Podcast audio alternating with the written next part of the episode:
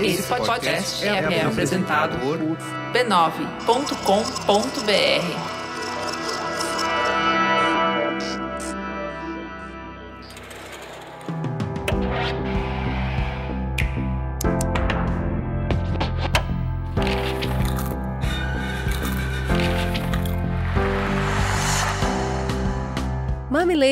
mamiletes, começa agora o seu espaço de reflexão a partir de produções culturais. Eu sou a Cris Bartz. Eu sou a Juva Lauer e esse é o Mamilos Cultura. A gente não enrola hoje, vamos direto para a pauta porque tem muito para falar sobre o golpista do Tinder, documentário da Netflix.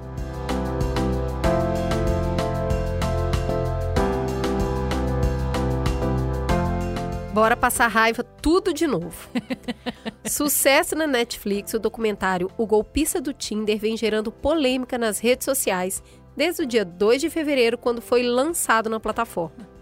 Dirigido por Felicity Morris, conta a história do israelense Shimon Hayut, envolvido em fraude e autor de golpes que somam 10 milhões de dólares contra mulheres que atraiu por meio do aplicativo de relacionamento Tinder. O documentário se baseou numa reportagem do jornal norueguês Verdensgang, o VG.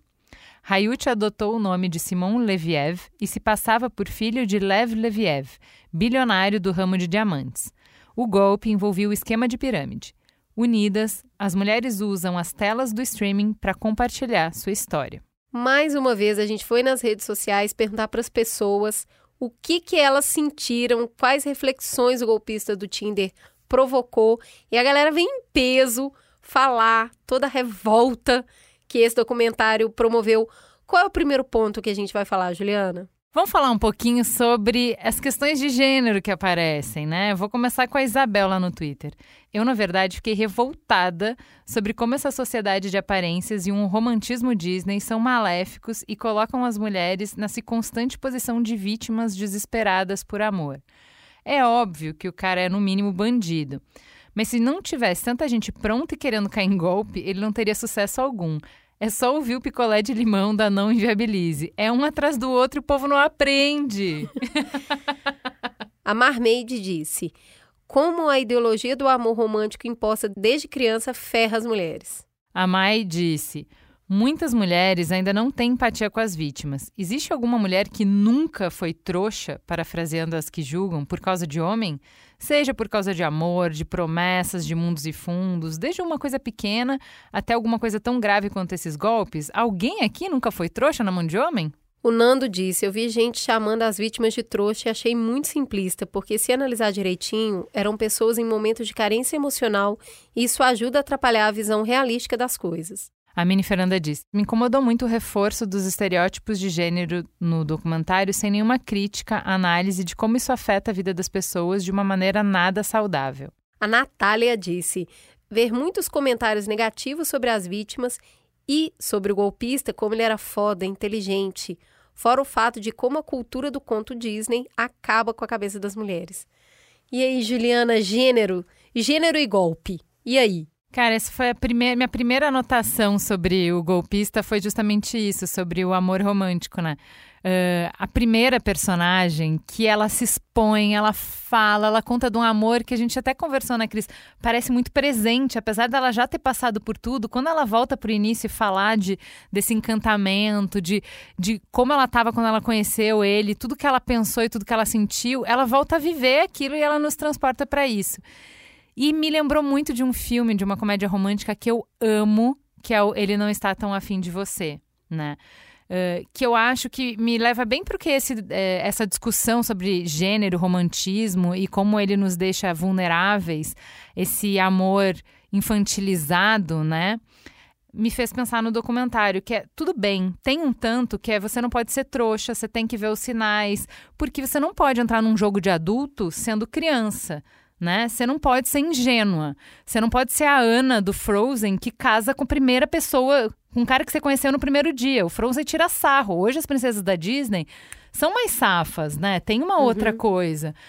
Mas eu acho que também a gente não pode ir para o outro extremo, que é o ele não está tão afim de você fala sobre isso. Um pouco dessa da coragem de se expor e de acreditar quando você não tá vindo, você vai ter que ter, porque no final tem sempre um risco envolvido, né? Essa história de que não, eu não acredito, eu não acredito nunca, eu sou super desconfiado.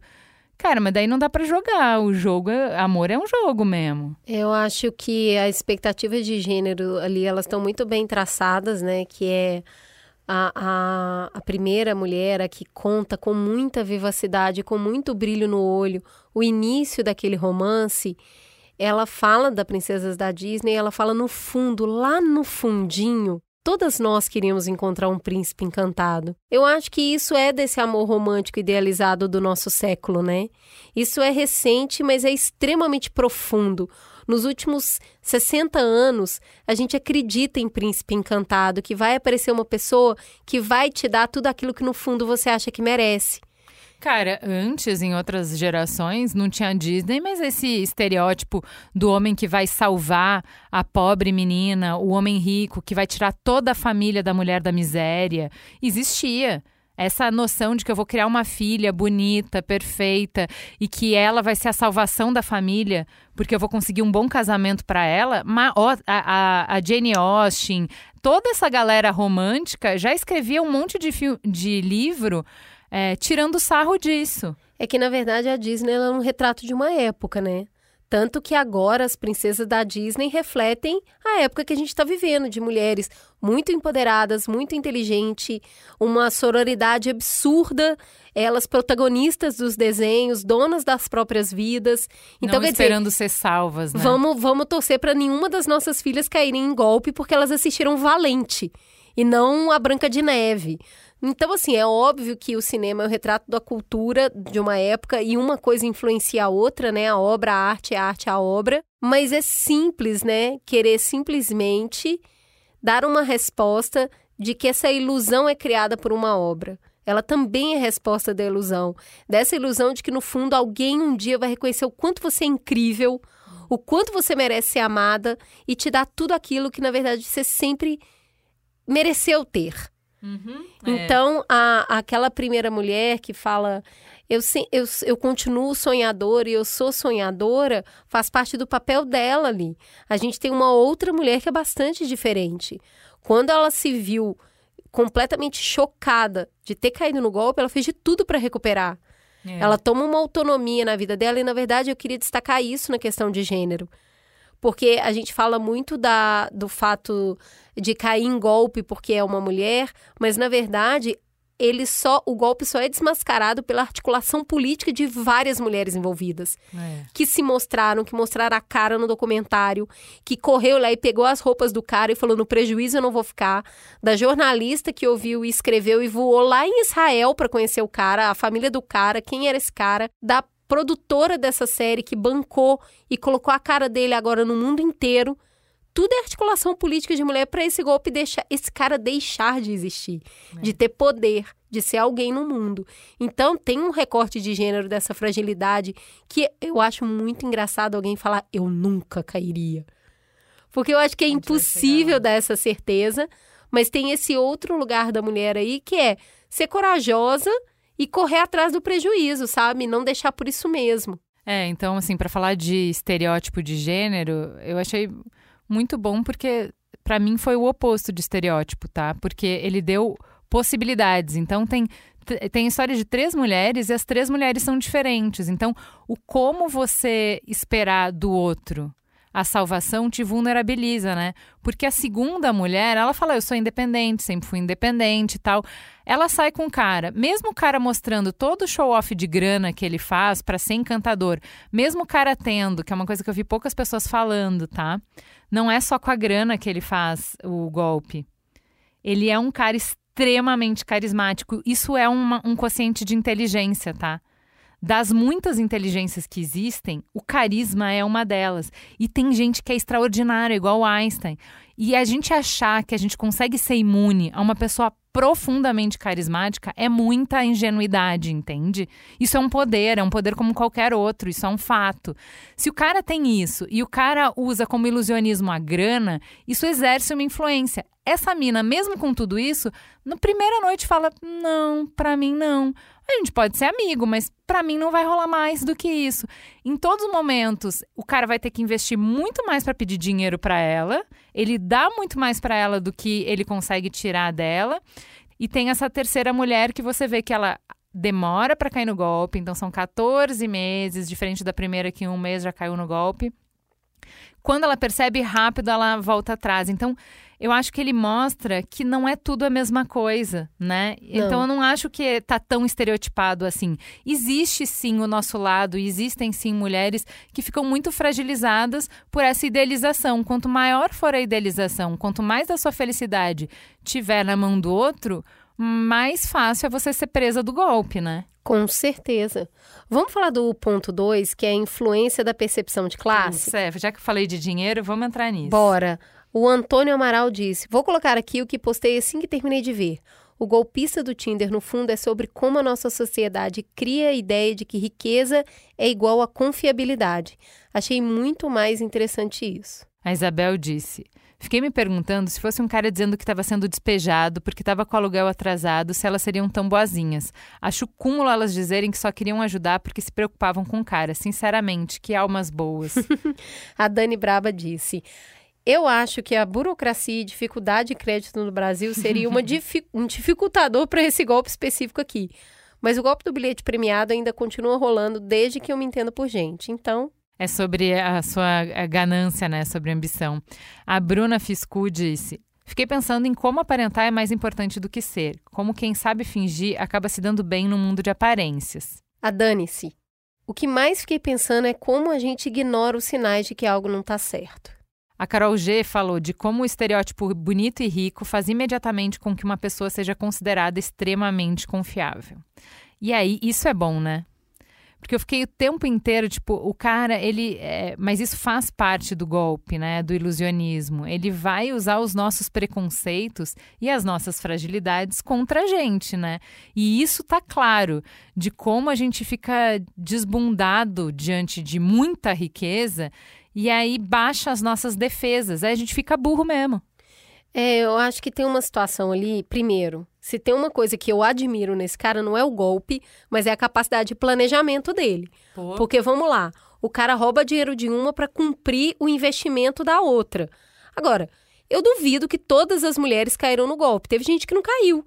Ou seja, ele pagou o jatinho, ele levou a mulher para um lugar e a hora que ele falou, me arruma uma grana, ela falou, ih, não, hein? Não tenho crédito, sou brasileira. Amigo, tá falando comigo? Aqui não tem, meu, meu, meu nome tá no SPC.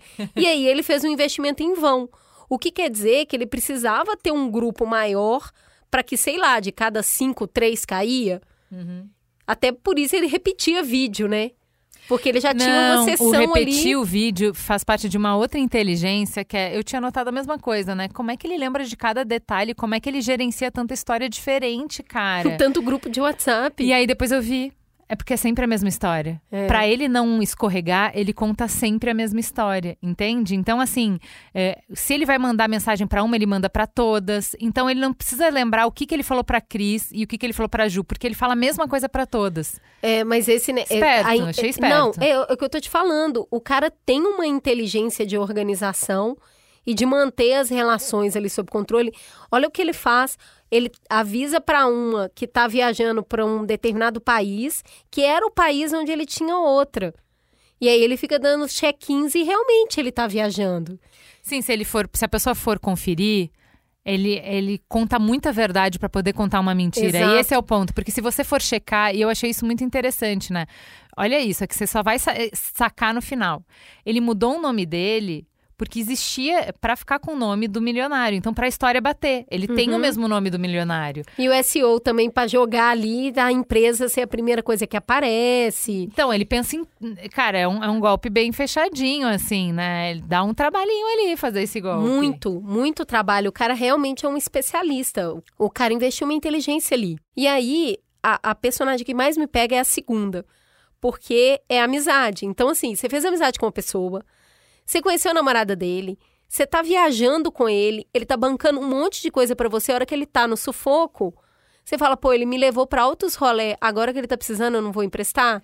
Então, mas é, acho que tem um componente, é isso que a galera tá querendo dizer com é, essa coisa de, de sociedade da aparência e de como a gente supervaloriza a grana, que é, se fosse o seu melhor amigo, porque é um, não é uma amizade que tem tanto tempo, porque ele não consegue superar, eh, sustentar o golpe por muito tempo. Então é uma coisa recente. Uhum. Se um amigo recente te pede dinheiro por uma dificuldade, você não dá a grana do seu apartamento. Você dá É. alguma grana, mas não do apartamento.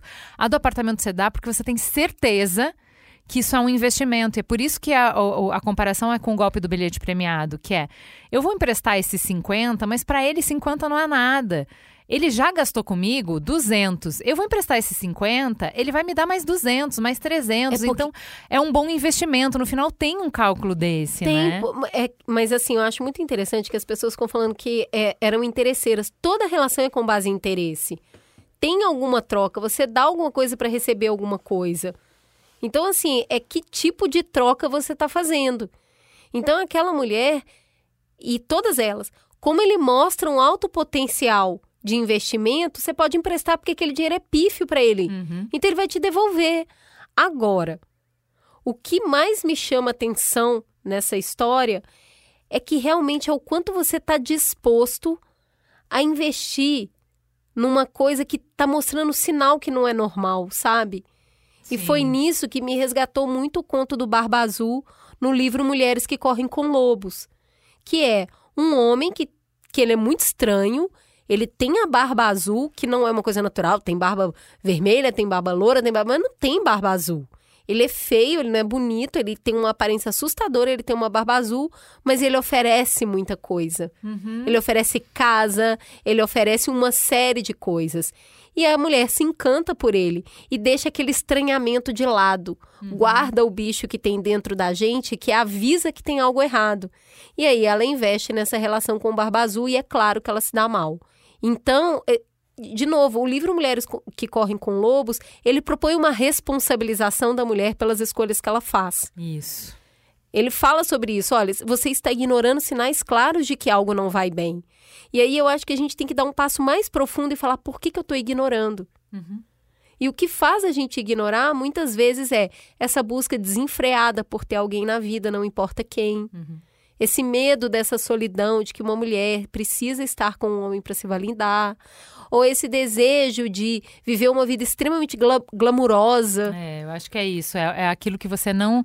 Por isso o bilhete é, da loteria, que é uma vida que você não tem acesso. Então, é onde que o bilhete da loteria te pega? Que é é uma oportunidade única. Nunca mais você vai ter essa oportunidade. Então você tem que fazer qualquer coisa por isso, entendeu?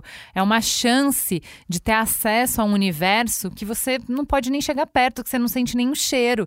E tudo isso é o encantamento, deslumbramento, assim.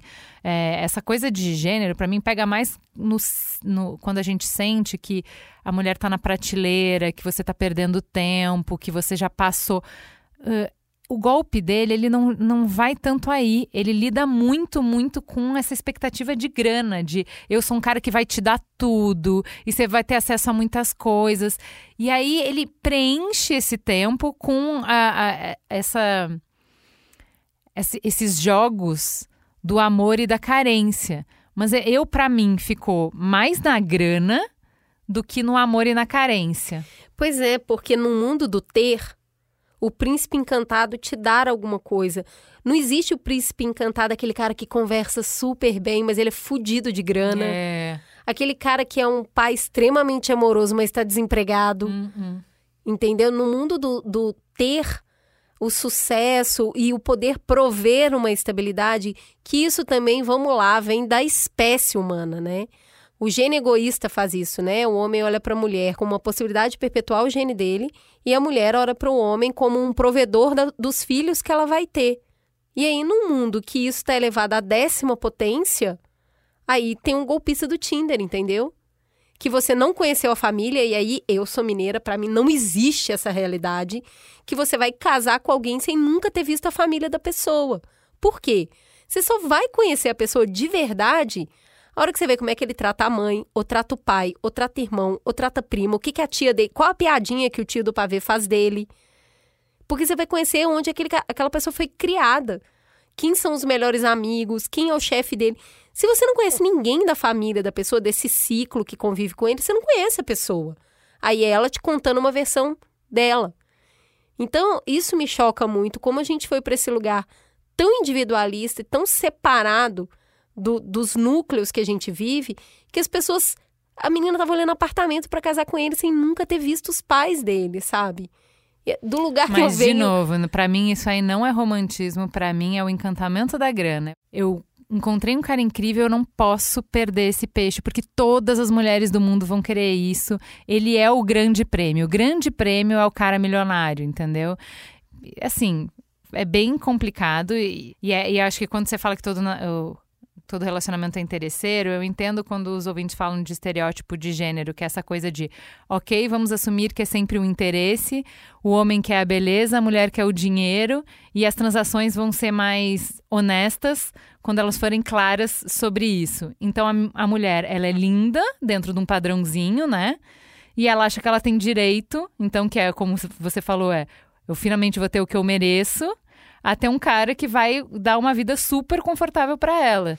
Eu achei muito engraçado nessa brincadeira, porque eu vi mulheres no Tinder falando assim, eh, falando no Twitter falando assim: eu jamais queria nesse golpe porque eu nunca seria atraente o suficiente para esse cara me dar um é, golpe. Também vi né? Porque ele também vai em mulheres que têm uma beleza padrão, né? É porque você tem que acreditar, é isso, né? Depende, você precisa de o, o perfil é muito é muito é, importante para ele conseguir aplicar o golpe. Ele tem que escolher bem o perfil da pessoa, né? Para aquilo ser minimamente crível. É, exatamente.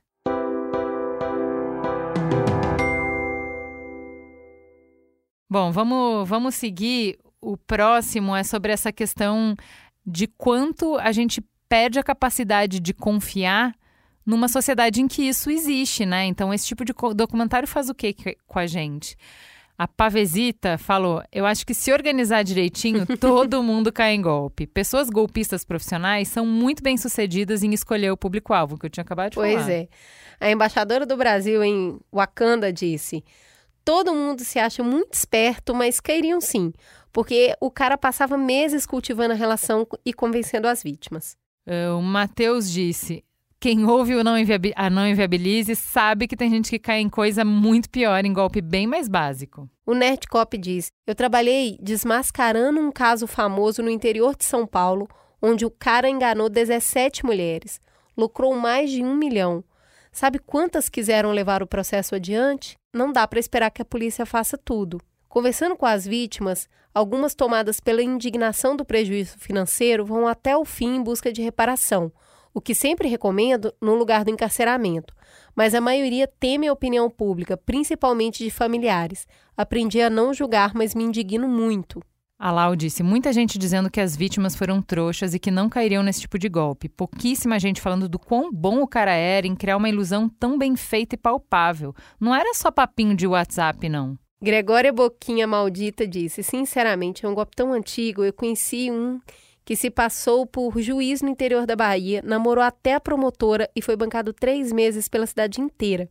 A grande dificuldade desses golpes são as vítimas que omitem por vergonha e autopunição pela própria ganância. Alice But Not in Wonderland disse: Olha, fiquei com muita raiva, mas acho que esse tipo de crime é extremamente difícil de não ser vítima porque estelionatários costumam ser muito persuasivos. Não é uma questão de ingenuidade ou carência. Ana Paula Mota disse: Eu achei as mulheres muito corajosas em se expor internacionalmente para contar a história.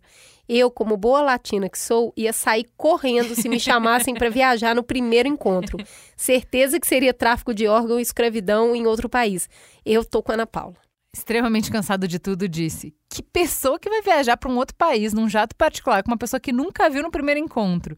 Nós brasileiros é que é, somos calejados ou esse povo de fora é tudo iludido assim mesmo? Gente, eu fiquei com muito isso na cabeça, sabe? Porque eu sou muito brasileira. A hora que eu vi a cena, me deu nervoso, porque eu falei: tudo que passa na minha cabeça é violência.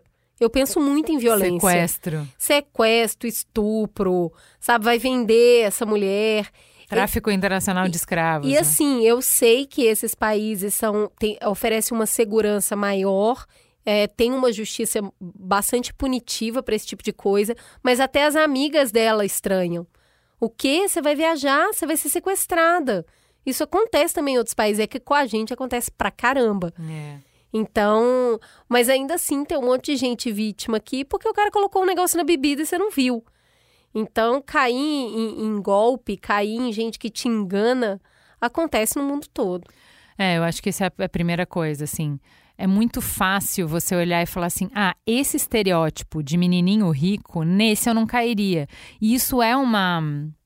Isso é uma reação natural da gente, né? Tipo, quando eu fui no show de ilusionistas, os caras são muito, muito legais. Até tem um vídeo do YouTube deles aplicando o golpe em mim. É, e é muito bom porque você cai justamente por isso, porque você está super concentrado para não cair. Sabe? Você fala, não, eu sei, eu consigo ver, ele não vai me enganar. E sim, ele te engana, cara. Porque você tá de bobo ali, ele não tá, né? Então, assim, ah, eu não cairia por estereótipo do menininho riquinho. Não, você cairia no golpe do esquerdo macho, né, bonita? É, assim, é só uma questão de. Por isso que o perfil é muito importante. Ele tem que chegar no seu perfil tem, tem existe certinho quais são os golpes que eu cairia. Todo mundo cairia algum golpe, gente. E o golpe, ele não vai pegar por nenhum lado glorioso, incrível. Ele vai mirar no, nas suas fragilidades, na, na, nos seus sonhos, vai mirar no seu lado cego. Todo mundo tem. Quando a gente está fazendo antes, nos outros pontos, algumas críticas a elas, não é como se elas fossem burras, ignorantes ou frágeis. Não, todo humano é ser humano, gente. Todo mundo tem. Eu cairia, a Cris cairia, Ai, todo gente, mundo cairia. É, minha avó fala todo dia sai um, um doido para vender e um trouxa para comprar. O problema é quando eles encontram.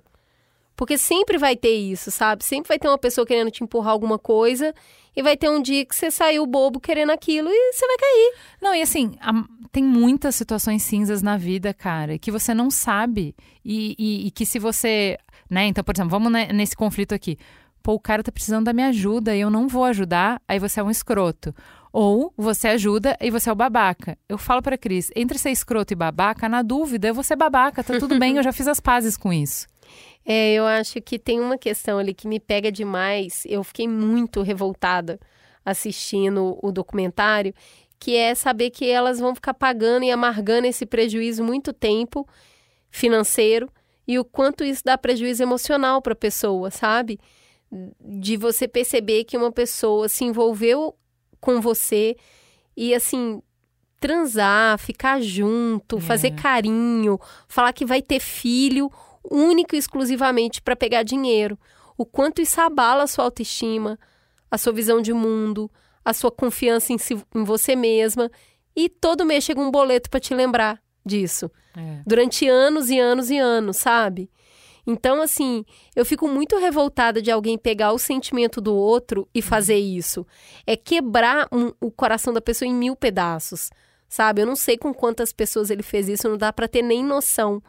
Mas aquelas três mulheres que aparecem ali é um, é um machucado que fica na pessoa, sabe? Na vida financeira e na vida emocional dessa pessoa. É uma consequência que não tem paralelo, né? Porque assim, a, nossa ingenuidade, esse tipo de quebra de confiança acontece em vários relacionamentos que a gente vai tendo ao longo da vida, né? É, eu estava recentemente com uma amiga, ela sofreu essa decepção de descobrir que um cara que estava saindo com ela, com ela era casado e ela já tem 50 anos. Ela, tipo, gente, não tem nem mais idade para estar tá passando por isso. É, essa, essa, essa dor de voltar para cada uma das conversas e rever e pensar, ah, aqui ele falou isso, então não era.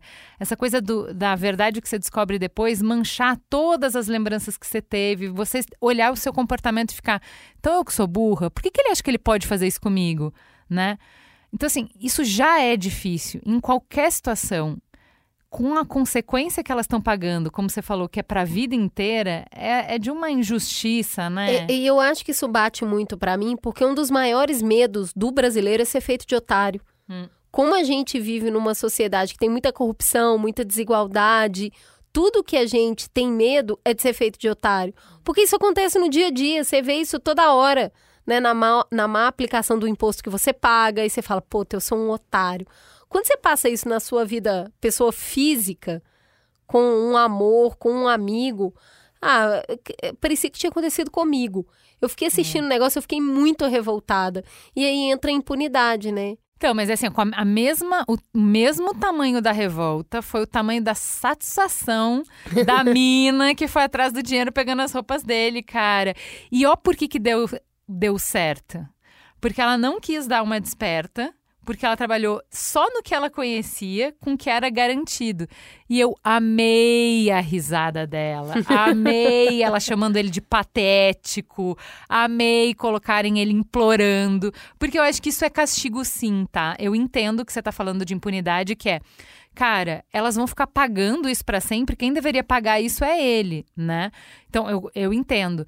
Mas esse golpe ele tem múltiplas dimensões. Então ele é um golpe patrimonial, mas ele também é um golpe sentimental. No sentimento, na honra, na, na emoção delas, elas conseguiram se vingar bem. Bem, porque elas humilharam o cara, elas, é, ele está exposto. É, eu fiquei bem impressionada com o poder do Google, né? É, e com a inteligência das, da estratégia delas, porque, tipo, cara, na lei a gente não vai pegar esse cara, porque o esquema é uhum. tão bem montado que ele, ele agiu bem na brecha, sabe? Tipo, foram elas que. Não tem prova nenhuma do que ele fez no sentido de. Eu pedi e você aceitou. Quem pediu os empréstimos, quem fez a fraude foram vocês. Então, o, o esquema tá bem feito, né? Então, o que elas planejaram foi: tá bom, tá bom, então você não, não burlou nenhuma lei, Tá, mas para o seu golpe acontecer, ninguém pode saber quem você é, né? Então só um pouquinho. Então é assim, Exato. assim, eu preciso de uma matéria, tem que ser uma matéria grande o suficiente, essa matéria repercutir em um monte de lugar, aí ele não consegue apagar, porque ele pode apagar uma matéria, mas quando começa a repercutir em um monte de lugar, você está indexado e aí a internet não esquece mais. Nossa, e eu tô clicando toda hora. Eu só quero que o SEO nunca mais esqueça esse cara e ele apareça sempre no Não, primeiro aí resultado vira. Aí vira uma minissérie e aí assim, se antes as minas da Europa estavam esteja avisada, com uma minissérie da Netflix agora não consegue aplicar o golpe no mundo. E aí você fala, cara, essas minas são incríveis. É, isso aí. Eu queria terminar dando um salve para essas minas que foram lá e falaram: peraí, acabou. Basta, esse cara não vai fazer mais ninguém de otária. Eu não vou me esconder atrás da vergonha, da boca Exato. amarga de ter caído num golpe Exato. e permitir que mais alguém caia. Isso para mim, cara, assim, é de uma coragem. Também acho. Meu, Sabe? tiro o meu chapéu pra essas minas. O tempo inteiro, quando elas estavam expondo a história, eu fiquei, mana, que lindo isso que você tá fazendo, que coragem. Muito obrigada. Obrigada, Muito obrigada cara. É. E essa jornalista entra na minha casa, é. você sabe o que é pra fazer, cara. que mina incrível. Eu fiquei assim. Cara, que tesão dessa manchete e atrás dessa notícia. É isso, né? pouca gente falou, né? A, a, o poder que o jornalismo tem. Porque a mina não procurou a polícia só. Ela procurou o jornal, a mina fez a matéria, gastou um dinheiro, foi em Israel, arrumou um intérprete, fez o que tinha que fazer para escrever aquilo da melhor maneira possível. Se arriscou, tirou foto, ninguém sabia se o cara era perigoso de verdade ou estava blefando. E é por causa dessa matéria que isso chega e uma mulher vai dirigir esse documentário e a gente vai colocar a cara desse cara no outdoor. Ele vai ficar conhecido em todo lugar para ninguém ficar desavisado, sabe? E, e, eu acho que é essa união das mulheres que a gente tem visto em documentários também como atleta A. Uhum, a gente só verdade. vira o jogo se tiver junta e se tiver mulher muito corajosa para ir lá e denunciar. E é a mesma coisa que a gente está vendo aqui agora com o Marcos Mellen, por exemplo, que é um diretor que foi denunciado porque oito mulheres foram lá e consistentemente falaram que ele fazia, sabe se lá aconteceu com quantas? Exato. Mulher unida expondo, colocando nunca sozinha, porque é pesado é, demais ser uma pesado, só. Muito. Mas é esse negócio de se juntar para poder não enfrentar uma coisa tão gigantesca sozinha e poder resistir e poder colocar isso no mundo. É isso, gente. Temos uma Mamilos Cultura? Temos. Que ódio desse homem, gente. Não vou custar superar isso. Fica a gostosa sensação de conversar com vocês. Está muito gostosa essa troca, viu? É, se você também quer participar, deixar seus comentários, é, suas opiniões, suas raivas, vai lá no perfil do Mamilos, arroba mamilospod, no Instagram e no Twitter. Toda segunda-feira a gente fala qual vai ser a obra que a gente vai conversar no Mamilos Cultura e a gente escuta de vocês e depois traz para gravação. Beijo, gente!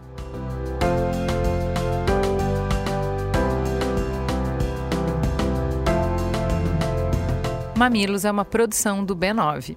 Apresentação de Cris Bartz e Juva Lauer. Para ouvir todos os episódios, assine nosso feed ou acesse mamilos.b9.com.br. Quem coordenou essa produção foi Beatriz Souza. O apoio à pauta e pesquisa foram de Iago Vinícius e Jaqueline Costa. A edição é de Mariana Leão e as trilhas sonoras de Andy Lopes. A capa é de Elodângelo. A curadoria dos programas de história é realizada por Deia Freitas. A publicação fica por conta de AG Barros. O B9 tem direção executiva de Cris Bartz, Juva Lauer e Carlos Merigo.